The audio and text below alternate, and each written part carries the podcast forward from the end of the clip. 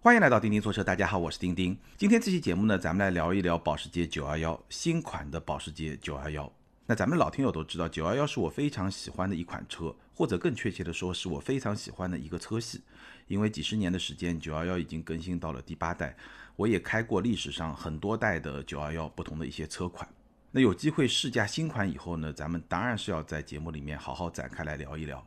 我大概是在两个礼拜之前试驾的九幺幺，大概开了一个礼拜的时间，然后咱们也做了非常多的内容，做了一个长视频，做了三个抖音的短视频。但是呢，我觉得还是可以在节目里面进一步的展开来跟大家分享我试驾的一些感受和一些想法。那说到抖音的短视频呢，顺便说几句题外话。二零二零年，抖音的短视频应该是我内容的一个非常重要的方向。那熟悉我的听友应该都知道，我最早做了差不多十年的杂志，然后呢，音频也更新，二零二零年是第五个年头了。然后做长视频呢，非常正经的做长视频也已经有两年多的时间了，更早可能是一些玩票性质的。但是呢，这三个内容和我现在要做的短视频，抖音的短视频呢，其实是很不一样的。因为无论是写文章、做音频，还是做长视频。应该说都是一些比较深度原创的这么一些内容，而抖音的短视频差不多在一分钟左右的时间里面要说清楚一款车，或者说说清楚一个问题，其实它的时间是非常短的，非常的紧凑，所以这么一种叙事的方式，包括说用户的这种刷屏，对吧？这么一种阅读使用的习惯，我还在摸索过程中，我们整个团队都在摸索过程中，需要一些时间来习惯。怎么样在这么一个过程中给大家讲一个故事？我一直在反思这个问题，就是说，抖音的用户在抖音上看短视频、汽车类短视频的这些用户，他的需求和咱们看长视频、听音频、包括看文章的这些用户有什么不同？当然有一些想法啊，比如说我在想，可能在抖音上看这些短视频的一些朋友，更多就像我可能自己去简单的了解一些数码产品啊，一些比如说相机啊，一些设备啊。或者说一些好玩的生活用品啊，就是我没有非常强烈的欲望要去非常深度的去了解这个东西，可能呢我也不是有很强的购买的欲望，我要去买这个东西，所以我需要特别全面的、深入的去了解这个东西。我就是看个热闹，哎，觉得比较有趣，我就这么看一看。所以呢，一分钟之内聊清楚一款车，或者聊清楚一个有干货的小问题，这个是我最近一直在摸索的这么一个方向。那咱们的听友呢？如果你也在用抖音，欢迎你去关注我们的钉钉说车。然后呢，你可以看看我最近拍的这些短视频，给我提提意见。你可以在抖音下面写评论，或者在咱们喜马拉雅的评论区写评论都没有问题。给我提提意见，你觉得哎喜欢吗？或者说你觉得哪儿好的哪儿不好的？或者你有什么想看的车，想看我去拍，用一分钟的时间快速做点评的，都可以给我提出意见，帮助我快速的去迭代这么一个产品。好，我们回来接着说保时捷911。那长视频也做了，短视频也做了，而且你去看啊，我的长视频和短视频的内容其实是完全不同的。但是我们今天音频里面要聊的一些内容呢，可能跟我们长视频里面的内容是有一定的重合度的。但是呢，我觉得还是可以在咱们的音频节目里面好好来聊一聊，因为毕竟我说过很多次，咱们的音频节目时间会更长，就跟大家唠家常那样，就是非常的随意，可以有些想法聊得更深一点。那今天的节目呢，大概分为两部分。第一部分呢，还是会跟大家去分享一下我试驾新款九幺幺，也就是九九二。我们九幺幺的粉丝或者说保时捷的粉丝会比较习惯于用编号来指代具体的某一代的九幺幺，因为这样能够把它区分开来，否则都叫九幺幺会说的不太清楚。但今天节目里面，我有时候可能说九幺幺，有时候可能说九九二，都是指代新款的九幺幺，这个没有问题。第一部分呢，咱们就聊一聊我开了这款车的以后的驾驶感受。第二部分呢，再跟大家分享一下911为什么会成为一款经典，它成为经典的原因和条件。但我们没有很长的时间可以展开来跟大家聊911的历史，我觉得这个没有必要。我就是非常提纲挈领的聊几个关键的点，我觉得可能也能够从这几个点里面给大家大概的解释一下我为什么会特别喜欢911。我觉得产品层面可能有一部分的原因，但另外一部分原因可能是在。比较感性或者说比较精神的这个层面有点虚，但是呢，我觉得这方面的吸引力其实也是很大的。好，我们先来说产品本身，九九二第八代的九幺幺。那新车的外观呢，我就不多说了，我只说一个问题，就是你在马路上看到了新一代的九幺幺和上一代产品，怎么样来做区分？车头呢，其实是有差别的，你如果对照图片去看，但是呢，我觉得对于普通人来说不是特别容易分辨。咱们在音频节目里面呢，也不是特别容易说得清楚，因为没有画面做支持嘛。但是从车侧和车尾，你是非常容易去区分新车和上一代产品的。车侧最标志性的一个设计是什么呢？就是隐藏式的门把手。上一代的911它是一个正常的门把手，而新一代的911是一个隐藏式的门把手，一眼就能看出来。车尾呢也非常好识别，从什么地方识别呢？就从它的那个百叶窗。我们知道911它的发动机是在车尾，它是一个后置后驱嘛，所以呢，发动机舱上面有个盖子，这个就是看上去像一个百叶窗。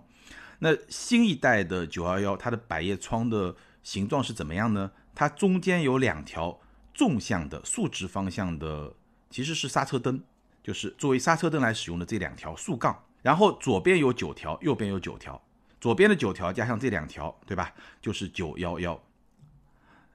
这就是它的一个设计的一个讲究的地方，或者说一个小的设计细节吧。但是从这个刹车灯，从这个九幺幺，其实严格来说是九幺幺九，对吧？这么一个数字的配合，这么一个设计呢，其实你从车尾是非常能够识别出来新款的九幺幺的。从车侧、车尾各有一个设计细节，非常好识别，那你能够分清楚就可以了。我觉得外观不需要多说。内饰呢，可以稍微多说几句，因为内饰的布局的变化首先是比较大的，有一些新的设计，而且呢，我们知道九幺幺，尤其是普通款的九幺幺，就除了那些非常高阶的 Turbo 动力很大的，以及那些赛道取向的 GT 三啊、GT 三 RS 啊，就更高阶的一些九幺幺车型之外，普通款的九幺幺卡雷拉、九幺幺卡雷拉 S，我这次试驾的就是九幺幺卡雷拉 S，这种普通款的九幺幺，其实它的定位就是适合每天去驾驶的。高性能跑车就这么一个定位，从这个定位上来说呢，其实内饰无论是实用性还是说它的一些设计，对于我们的驾驶体验、日常使用的体验关系还是很大的。所以我稍微多说几句。新款的九幺幺，也就九九二，它的内饰的布局和样式相比于老款变化是比较大的。当然了，可能很多听友也没有开过老款，那我就说最值得去关注的几个点，以及我使用下来一些体验。首先呢，它的仪表盘。它的仪表盘是恢复到了应该说很早以前第一代九幺幺，包括早年九幺幺的一个设计的方式，就是什么设计方式呢？就是它是五个完整的圆盘的仪表盘一字排开这么一个设计。上一代其实不是，上一代虽然你也可以说它是五表盘，但是它除了中间那个是完整的，左边两个、右边两个其实都不是完整的，它是少一个角的这么一个设计。而这一次呢是完整的五圆盘。只不过跟第一代和早年的九幺幺不一样，那个时候是五个机械的圆盘，这个新的九幺幺呢，它其实中间那个还是机械的仪表，但左右各是一块液晶屏，只不过这块液晶屏呢又显示两个仪表，所以呢二加一加二总共就是五圆盘这么一个设计，所以这个设计呢有一点点怀旧的这么一个色彩，但是呢因为左右是液晶仪表盘，所以可以发挥别的作用，比如说右面那个在你需要使用导航的时候。右边两个圆盘，它作为一个整体，它是一个液晶仪表，它就可以整体来显示导航，所以它是一个怀旧的设计，加上一个有一点点实用的这么一个功能组合在一块的这么一个设计。那当然，这个设计呢，其实在使用层面它是有一些小问题的。为什么呢？因为你想象一下，五个完整的圆盘展开，所以它在横向这个。占据的空间是很大的，所以你在正常的驾驶过程中，其实最左面那个圆盘和最右面那个圆盘，当然这两个圆盘本身也比较小，其实上面的信息你是不太看得清楚的，你可能要稍微扭一下脑袋才能看清楚。当然了，这两个圆盘上的信息相对来说不是你时时刻刻需要掌握的信息，所以呢看不清楚。但是呢，正常驾驶呢影响也不算特别的大，这个算是一个瑕疵吧。或者说算是这么一个设计，不可避免会有一个问题。其实第一代九幺幺也是这么一个问题。还有一个问题在什么地方呢？我是觉得没有想明白啊，因为我开的这辆九幺幺卡雷拉 S，呃，原价大概一百四十几万，然后加上了一大堆的选装以后呢，大概接近一百八十万，加了三十万。我拍了一个抖音的短视频。给大家分享一下这个三十万，对吧？你可以买一辆宝马三系，这个钱放在这辆九幺幺上选装了一些什么东西？但是虽然有那么多的选装件，但是它没有抬头显示，这个我觉得有点想不明白啊。其实这个车要放一个抬头显示，就能够把仪表盘的这个问题完全就给解决了，对吧？你最常用的信息放到抬头显示，这个就会很好用，但是没有，所以整个仪表盘大概就这么一个状态，怀旧，实用性稍微有点欠缺，然后呢没有抬头显示，这个是有点遗憾的。触控屏也是有变化的，当然现在。保时捷应该说是一个标准配置的这么一个触控屏，只不过现在是放到了911上。其实这个触控屏你在保时捷别的一些车型上都是可以看到的。当然，它会在911的整个的内饰的布局里面有一个不错的融入感。那这块触控屏体验呢，我觉得简单的概括，UI 设计是非常简洁的，操控的响应也是比较快的，常用的功能呢也都是比较好用的，而且也是支持 CarPlay 的，整个体验都不错。唯一有一个问题呢是。它的倒车影像的畸变是比较大的，所以呢，虽然说我很喜欢九幺幺，它在很多方面我都觉得很好，但是呢，其实它也在某些方面会有一些瑕疵，或者说会有一些短板。但这些短板可能是它的用户不那么在意的一些地方。我刚才说的没有抬头显示，这个我觉得对驾驶其实是你谈不上有多大的影响，但是肯定有会更好，对吧？那倒车影像呢，我其实觉得。它有三百六十度影像，那个还比较好用，但是一个倒车影像畸变是比较大的。这个其实可能你开习惯了会比较好，像我这种一个礼拜，其实因为跑车它的整个车身比例跟轿车不太一样，所以倒车的时候感觉上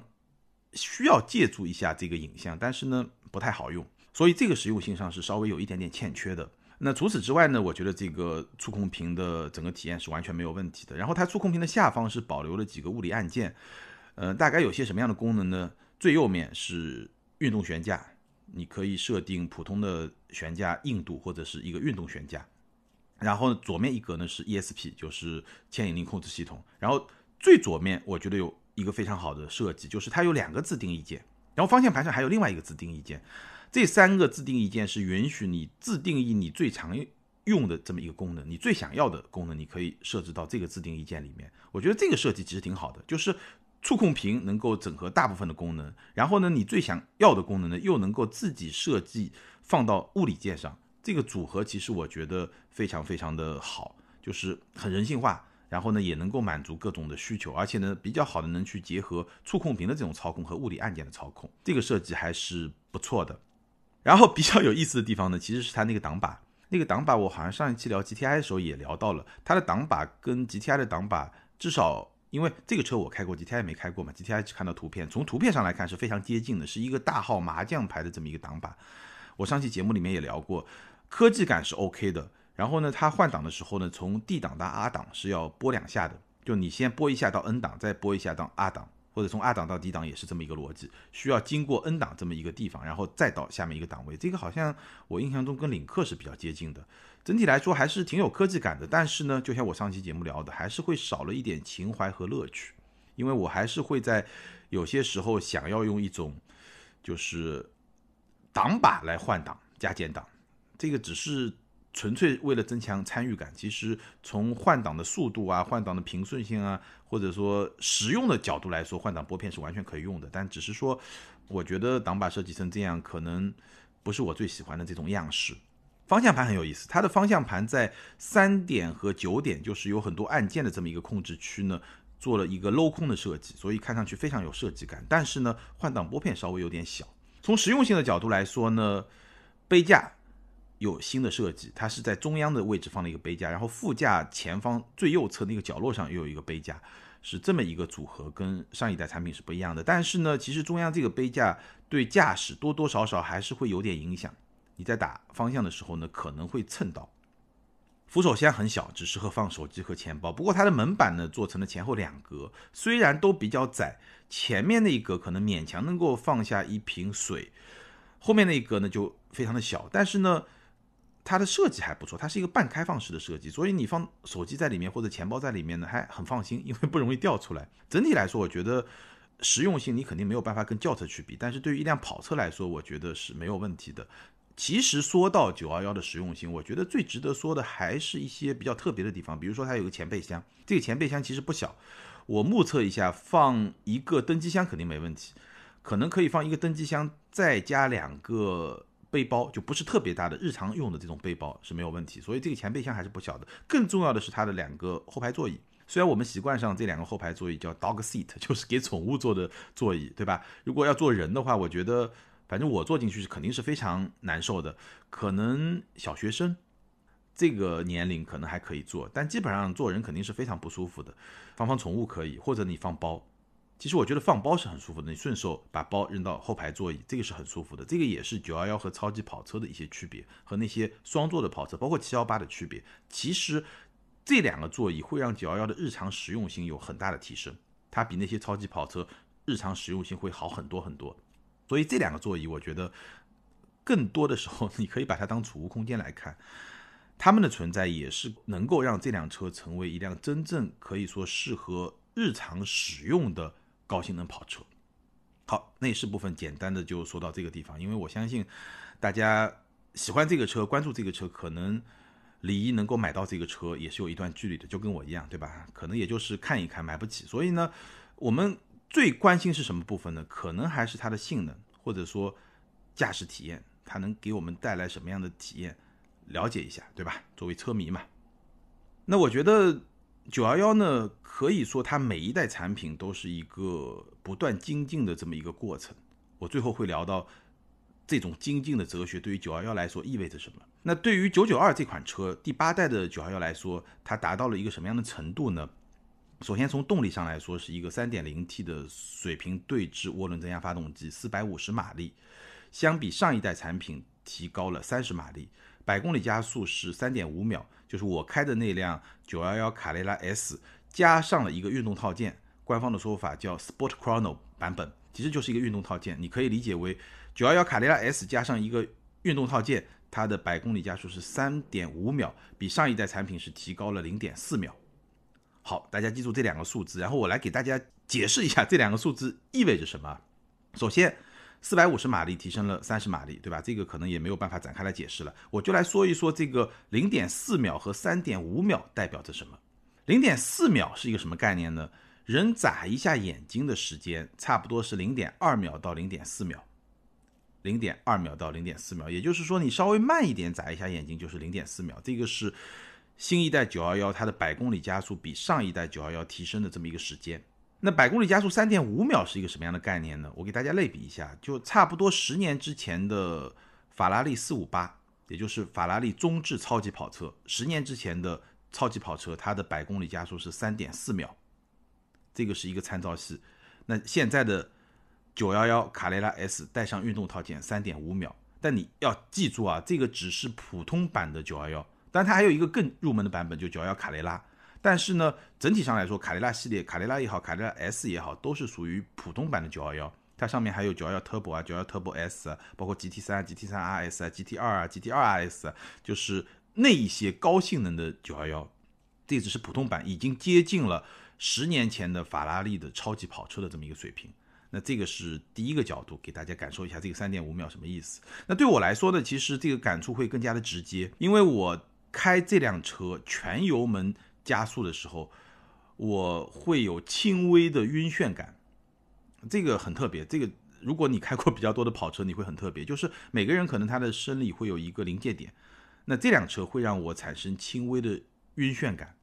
从前上一代产品要到九二幺 Turbo 才会让我有这种感觉，而现在普通的卡雷拉 S 已经会让我有一些晕眩感。当然，它的这种晕眩感跟特斯拉的一些高性能车，包括 Model S 的。Performance 版本就运动版和 Model 3的一些车型呢，其实还是不太一样的。电动车的晕眩感，它是在你全力踩下电门的瞬间，因为它动力响应非常快，瞬间就会给你这种晕眩感。它是因为就这个瞬间加速太快，所以给你一个晕眩感。那911呢，卡雷拉 S 呢，它也是因为加速快，但是呢，它会晚半秒，它。变速箱还是需要有一个动作。如果你是在正常开车过程中突然地板油，它变速箱需要有个降档，差不多要半秒。如果你是静止起步，你弹射也好，不弹射也好，一脚地板油，其实它动力也是要等发动机的转速上去以后才会给你这种晕眩感，所以还是会晚半秒。其实这个感受比电动车会更舒服一点，因为电动车实在太突然了。这个呢会有那么一点让你心理准备的时间，对吧？如果你自己开，那这个心理准备时间就更加的充裕了。但是呢。还是很快，你就算心里有准备，你还是会有晕眩感。所以，这个就是从体感上，我给大家解释一下三点五秒大概是一个什么样的感受。这个其实挺特别的，如果有机会，大家可以去体验一下。你可能在一个什么样的车上会让你觉得有那么一点点晕眩的感觉？每个人感觉可能会稍微有一点不一样，但我觉得应该差别都不是太大，因为这是一些生理上的反应了。那除了说这个感受之外呢，其实这个 3.0T 有。一些技术升级，它能够提升三十马力，包括整个车能够对吧，性能更好。它在技术上是有一些升级的，每一代911都是有升级的。那我觉得最核心的升级呢，其实是几个方面。第一呢，它的涡轮增压器是有所增大的，这个当然带来了更好的动力。还有一个很重要呢，其实它的中冷器的位置是有调整的，但这个比较专业，我就不展开来说了。那除了说性能有提升之外呢，这些升级呢也让。整辆车它的体验是有些变化的，这个体验除了说动力很强之外，它的响应性是相比于之前的 3.0T 是有提升的，整个的动力非常的跟脚，而且非常的线性，有一点点自然吸气发动机的味道，就它的中前段转速中前段有一点自吸发动机的味道，就非常的线性，然后中高转的时候呢，当然会比自吸发动机更加的暴力，所以这台涡轮机啊，我觉得。非常非常的出色，线性，动力又比较强劲，真的可以说是进化到了一个非常高的境界。你不能说完美，对吧？因为世界上很难说有完美的东西，但是确实整个体验非常的出色。然后八档的 PDK 的变速箱表现也很好，降档非常的干脆，而且响应非常的快。然后另外一方面呢，在你正常驾驶的过程中，整个换挡的动作又非常的平顺，而且我观察了一下，在普通模式下。八十公里每小时左右的车速，它就能够切入到八档，所以这个八档 PDK 的表现也是非常出色的。但另外一点呢，可能在这个车的驾驶过程中你体验不到，就是说三点零 T 发动机，我刚才说的中冷器的位置调整啊，这些结构上的一些变化，加上这个八档 PDK，它其实体积会比原来的七档的 PDK 更加的紧凑。那这么一些设计。除了说让这辆车它的性能体验会进一步有所提升之外，还有很重要的一点，就是这么一套动力单元，其实它是为911的电气化预留了空间。所以这一代的911，第八代的911，在它中期改款的时候，是有可能会上插电式混动版本的。当然这件事情现在还没有确定，保时捷的工程师应该也是非常非常的纠结，包括保时捷的高层，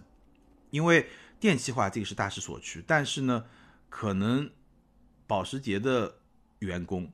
真的不愿意看到九幺幺去改变自己的这么一种传统，自己的这么一种血统，可以这么去说吧。所以会很纠结。但无论如何呢，这套动力单元已经为插电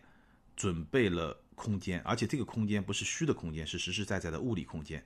这台发动机、这套变速箱已经为电机预留了空间。这个是关于动力方面要跟大家去分享的，整个动力的升级其实是带来了一些实实在在的一些结果。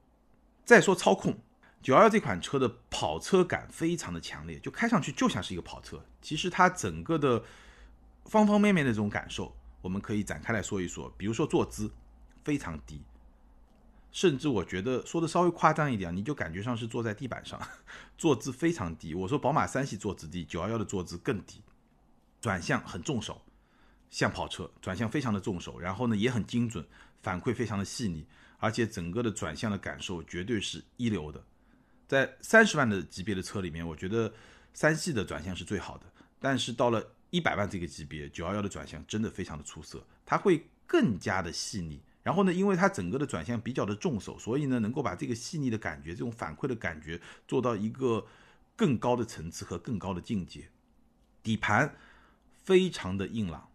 普通模式下就已经很硬朗了。运动模式呢，路感可以说非常的细腻。我觉得基本上路面的那些信息，哪怕是两三个毫米的这种非常细微的这种起伏的信息，都能够很清晰的传递给你的臀部。就你坐在这么一个坐姿很低的座椅上，就是那么一种感觉，非常的路感，非常的细腻，非常的清晰。所以整个底盘是相当的硬朗，我觉得比上一代的九幺幺，也就是九九幺是要更硬的。整个底盘会更硬，我看到一些技术材料，其实它整个弹簧的硬度也是有所增加的，所以这辆车整个底盘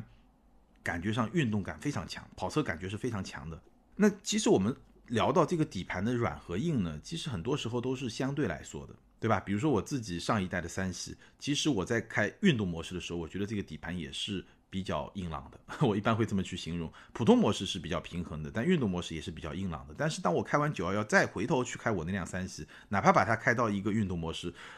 都有一点点开船的那种感觉，尤其是普通模式，真的有点开船的感觉。然后我实在受不了，我就把它切到了一个运动模式，稍微好一点。但是呢，你明显能够感觉到这个硬和软，然后呢，整个车身的紧致程度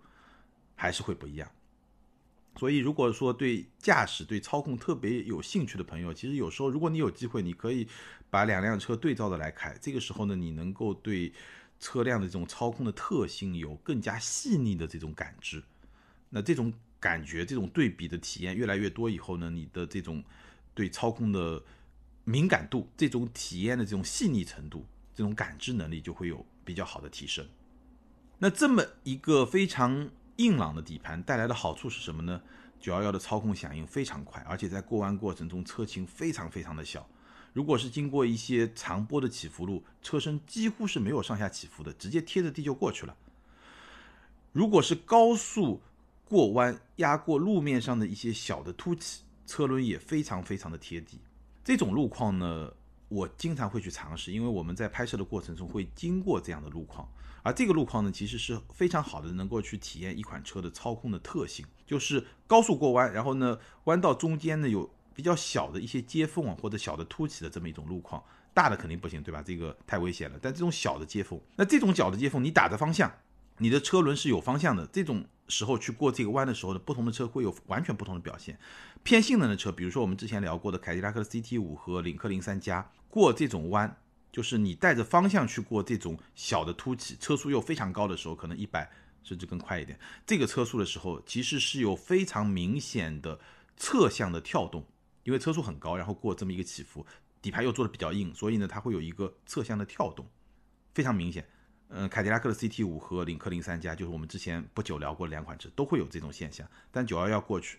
非常的贴地。就这个底盘完全不是一个层次的，就是你这么对比来开，你会觉得真的是就差距非常的大。但不是一个级别的车，对吧？车价也差很多，这个不能说哪个好哪个坏。但是呢，你能够感受到这种差别，对吧？所以我觉得，同样的这么一个路况，同样的这么一个这么一个动作，你去做对比的体验，其实是非常有意思的一个现象，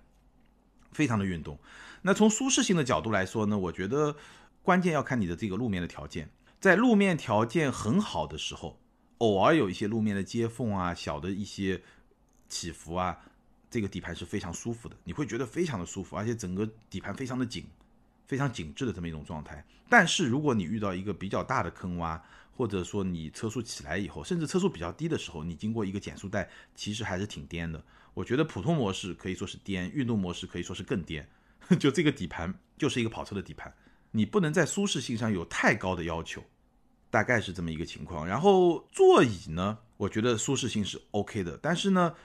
它前排座椅就驾驶座，我刚才说坐姿很低，对吧？然后整个座椅的舒适性呢也是没有问题的，但包裹性呢，只能说因人而异，因为这个九二幺的座椅侧翼是没有办法调节的。然后它这个座椅呢，做的其实还挺宽大的，我坐在上面其实挺舒服的。就我这么一个身材，不但说坐在上面挺舒服，而且侧向的支撑也是不错的，因为刚刚好。但是呢，如果你比较瘦，你身材比较苗条的话，那我觉得这个侧翼其实是没有办法支撑到你的身体的，因为它没有办法调节，又比较宽大。所以这一点上，倒让这辆车显得有点不那么极致的跑车，就是还是照顾到了一些日常的舒适性。整个的坐的感觉呢，是一个硬中软的这么一种感觉，整体比较硬，但是呢，跟人接触的那个表面还是有比较好的缓冲的，还是一个舒适性不错的这么一张座椅。嗯，最后说一说制动，因为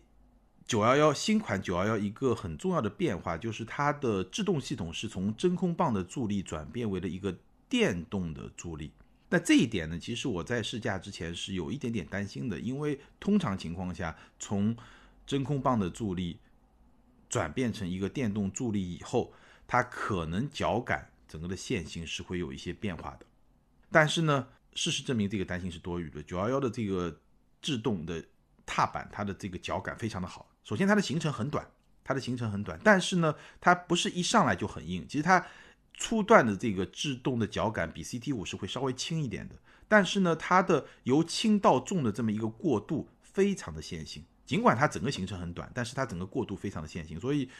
制动的脚感非常的出色，而且制动的效果也相当的好，所以这套制动系统我觉得做的相当的不错。再说一下声浪，对吧？跑车我们肯定是要去聊声浪的这个点呢。我看到网上也是很多人吐槽九幺幺的一个点，包括我身边很多朋友也会吐槽九幺幺一个点，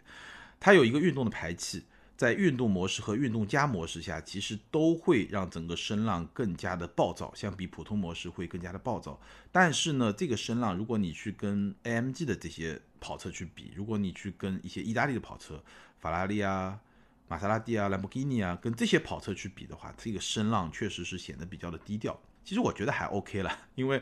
我虽然会很喜欢意大利跑车那种很。高亢的那种声浪，我也会喜欢。但是我觉得，如果每天让我开的话，这种相对偏低沉一点的声浪，我也完全是可以接受的。不过呢，我身边确实有很多的性能车迷，可能不是太感冒，会比较吐槽九幺幺的这么一个点。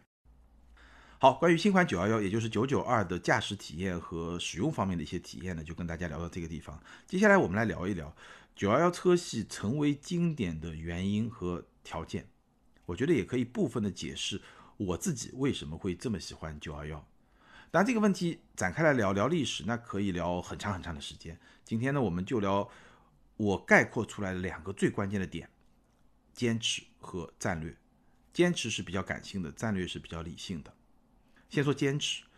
那保时捷这个品牌，我们知道是费迪南德保时捷的儿子费利保时捷直接创立的，当然你也可以说是父子俩共同创立的，这个也没有什么问题。那费利保时捷从打造九幺幺的前身三五六。到打造九幺幺这款车，它始终坚持是后置后驱的这么一个车身结构。但事实上，对于一款跑车来说，后置后驱并不是一个特别理想的车身结构形式。我们知道，后置后驱意味着整辆车上最重的这么一个部件——发动机，它是在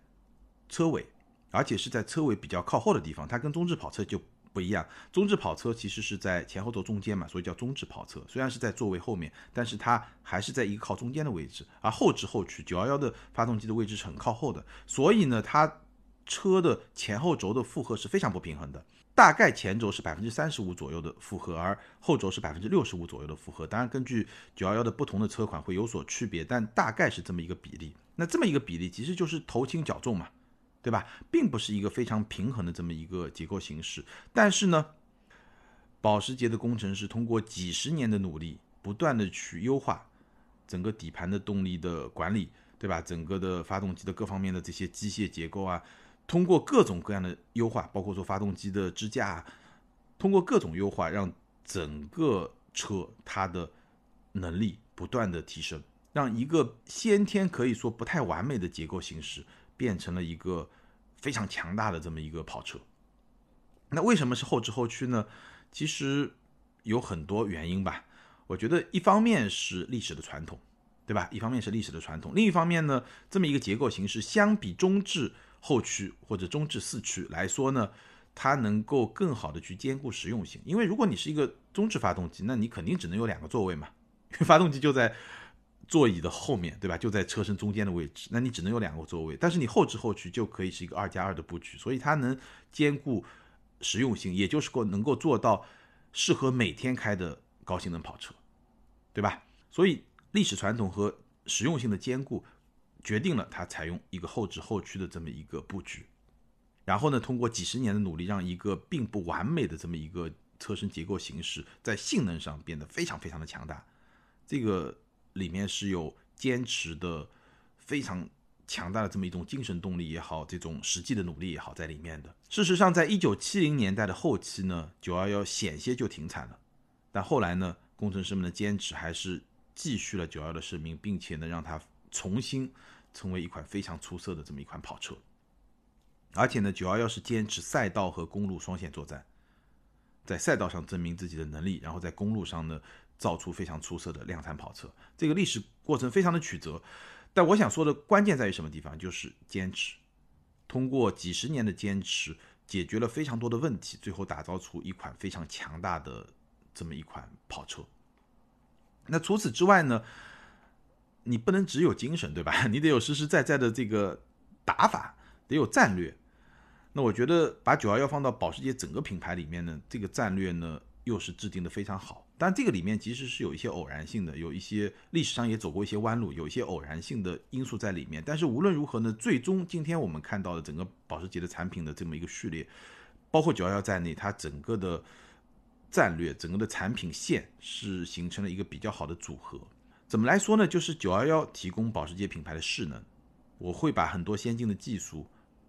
放到九幺幺上，然后让九幺幺成为一个 icon，就成为一个品牌的图腾，一个偶像式的存在。然后把整个品牌的势能拉到很高的一个位置上，把整个保时捷品牌的这个品牌溢价做得很高以后呢，它再来推出一些小跑车，对吧？以前叫 Box 的 Cayman，现在统一叫七幺八，再来推出一些 SUV 的车款，卡宴、Macan，对吧？再来推出轿车 Panamera，这些车是用来赚钱的。那赚了钱以后呢，可以进一步加大研发的这个力度，打造出更加强大的911，包括未来的这种电动车，对吧？这么一个谱系，所以呢，有打品牌的，有赚钱的，这个组合还做得非常好，很多技术还能做一个很自然的这么一个延伸和借鉴，所以这么一个战略。我觉得是能够去实现他那种坚持、一种感性、一种精神，一个很好的实际的支撑。所以你去理解这个品牌了以后呢，你会发现它当然也有各种各样的小毛病，对吧？各种各样的问题，这个我们不去说它。但是你会发现，从整个品牌的角度来看，它是一个很好的这么一个组合。那它的核心就是九幺幺这款车，无论从产品层面，还是从品牌层面，还是从精神内核的层面，都会让你觉得。哎，非常的喜欢。那顺便就可以说一说我为什么喜欢九幺幺。从感性的层面来说，我觉得我们每一个人，我们生来都是不完美的，就跟九幺幺一样，对吧？后知后觉本来就是一个不完美的基因嘛。但是呢，我们每一个人可能又想要成为一个更好一点的自己，对吧？那就像九幺幺这个几十年的工程师的这种共同的努力，让自己变得更加强大。我觉得你如果去理解了这么一个产品的发展的历程和这么一个特性以后，你可能会有更多的精神层面的这种连接。那另外一个层面，从理性的层面，就是我刚才说的，需要有战略，需要有打法。光有精神是没用的，这个喊喊口号鸡汤，对吧？这个有用，或者说有时候是需要的，对吧？但是呢，你光靠那个肯定是没用的，你还是得有实实在在的能够去实现那些东西的能力、战略和打法，对吧？所以这个很重要。当然，还有一个很重要的就是产品。除了说这些精神层面的东西，感性也好，理性也好，对吧？这些精神层面的东西之外，这些鸡汤之外，那最后你这个产品，九幺这个产品确实提供了极为出色的驾驶感受，而且呢，它是一款适合每天开的高性能跑车，它比别的那些超级跑车更适合日常的使用和驾驶。而且还有一点呢，我觉得可能是我现在这个年纪吧，我觉得它又不像那些超级跑车那么的张扬。就是你真的要每天开一辆保时捷，对吧？你四十几岁这么一个年纪，人到中年，你这么在路上开这个车，其实身边的人也不会觉得你特别的张扬。这个跟你开一辆超级跑车不太一样。所以我现阶段我会觉得，当然对我来说还是 Dream Car，对吧？但是我会觉得说，哎，这个特质，就它的这么一个形象、产品也好，各方面也好，会比较符合我现在的这么一个心境，就是说。可能也不需要那么张扬，但是刚刚好这么一种状态。好，那最后这部分呢，有一点点延伸啊，有一点点延伸，有一点点鸡汤，可能有些听友会觉得，但是我非常真实的一些感受。好，那今天跟大家聊了新款的九幺幺第八代九九二这款产品，以及这款产品让我会比较喜欢，或者说九幺幺车系让我会比较喜欢的一些更深层次的一些原因和一些感想。那今天的互动话题呢？首先，大家对这款车有方方面面的想法，对这个车系有方方面面的想法，没问题，都可以在评论区评论留言互动，跟更多听友跟钉钉来进行交流。或者呢，你也可以聊一聊，说一说你最喜欢的一款车，或者你最喜欢的一件产品，以及为什么。除了说在产品层面上它特别的好用、特别的顺手这方面之外，是不是还有一些更高一点的，能够超越产品层面的？能够跟你有一些精神连接的这么一些东西，有没有这样的产品，或者说有没有这样的一款车？如果有的话，欢迎把你的想法在评论区留言，和钉钉来进行分享，和更多的听友来进行分享。还是那句老话，留言和评论永远都是对钉钉最大的支持。好，我们来看上一期节目的听友留言。上一期节目咱们聊的是丰田和雷克萨斯的机油门。ID 是普三路这位听友他说，我是今年一月二十日提的 Rav4 混动，上个月看到机油乳化和增多的消息，很担心。但是截止目前开了两千两百公里，我的车子机油没有乳化的现象，机油一直保持在机油尺 F 点的位置。其实作为车主，我们不希望自己买到的产品有任何问题。但是客观的说，作为工业产品，特别是像汽车一样复杂的工业产品，我们不能苛求它完全没有任何瑕疵。但是比瑕疵更令我担心的是，厂家面对问题时的态度。你们说对吗？非常对，很对，我百分之百的赞同。下一位听友，ID 是 Flower Dad 花花爸，这位听友他说，今天去雷克萨斯 4S 店做首保，车型 ES 两百。过年期间爆出这个问题，我仔细检查过我的机油尺，非常正常。到店就看到销售在做直播，怎么说呢？惨兮兮的一个直播间，十多个观众，四到五个还是终身集团其他店的直播观众，没有任何互动，销售艰难的尬聊。我问了销售这次事件的情况，说是厂家告知他们统一对外口径，和钉钉节目里的一样，说这是正常现象，让客户不要担心，只要在每次保养更换机油期间。机油尺刻度不超过上限二十五毫米都是正常。先不论后续丰田最终的措施，我想到的是，在目前全球越来越严苛的排放标准下，厂家技术跟不上，三缸测试排放造假，混动增机油，期待哪个车企能出个黑科技，做到性能和排放都 nice。非常感谢这位听友的分享。事实上，在这次事件爆发之前，丰田的混动就是你说的黑科技，性能排放都 nice。无论如何，我们希望这次事件最终能够得到妥善的解决。那这两位车主朋友呢，平时也多关心一下自己的车辆。好，感谢所有听友的留言，也欢迎这两位听友把你们联系方式通过个人微信号全拼的钉钉小马甲留给我。你们将获得的是由途虎养车网赞助的 Wilson 微送超强镀金系列汽车漆面镀金，价值一千两百九十九元。这是一款日本原装进口的漆面镀金。镀金以后呢，可以在漆面形成六 H 硬度的镀金层，有效保护车漆不受腐蚀，也能预防褪色、抵抗划痕，保持的时效在一年左右。而且呢，可以在全国的途虎线下店免费施工。具体的领奖方式可以参考咱们每期节目的简介。更多精彩内容，欢迎关注我们的微信订阅号“钉钉说车”，在那里你可以看到我们的视频节目，你也可以在汽车之家、B 站、今日头条这些平台看到我们的视频节目。也欢迎关注我们的抖音号。在那里，你可以看到我们更新越来越多的短视频的节目。当然，你也可以通过新浪微博钉钉说车钉钉来跟我进行交流和互动。好，感谢大家的支持和陪伴，咱们今天就聊到这儿，下周接着聊，拜拜。